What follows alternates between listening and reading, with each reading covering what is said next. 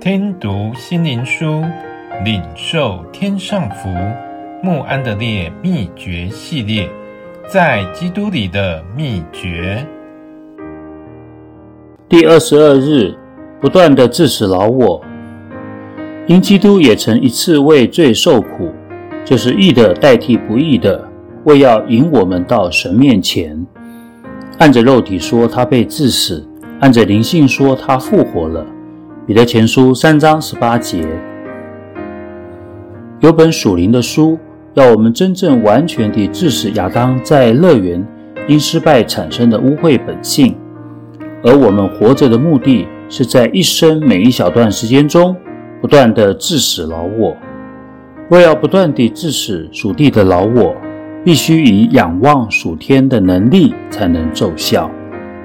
你现在所知道的这些真理，好像贵重的珍珠，你必须变卖一切才能买到；而自我毫无良善，必须都变卖了才能得到珍珠。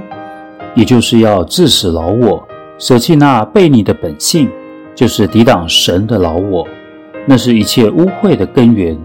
像恶的引诱会在老我里怀胎，致使老我有的新生命，外在的生活也就会战胜。这是一切真圣道的根基。除非我们战胜这属世的生命或亚当的生命，否则我们不能做什么。所以我们必须知道，要使一切有关这个生命的事脱离这世界。神的儿子呼吁我们舍己，背起自己的十字架。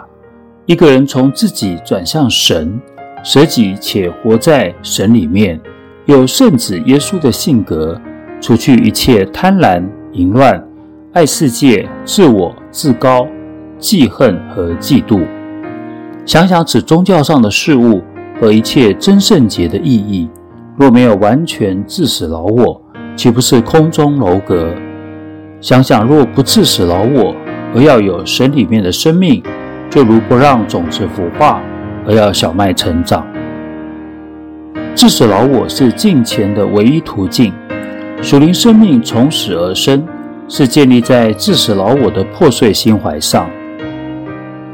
赐福的主耶稣若不死于十字架，就不能复活进入父神的荣耀里去，为我们开一条又新又活的路。使我们能除去血肉罪污，进入至圣所。这是一条又新又活的路，使我们能致死老我，在世上享有神的生命和喜乐。不断致使老我，是不断享受主的同在，是他大能运行我们内心的秘诀。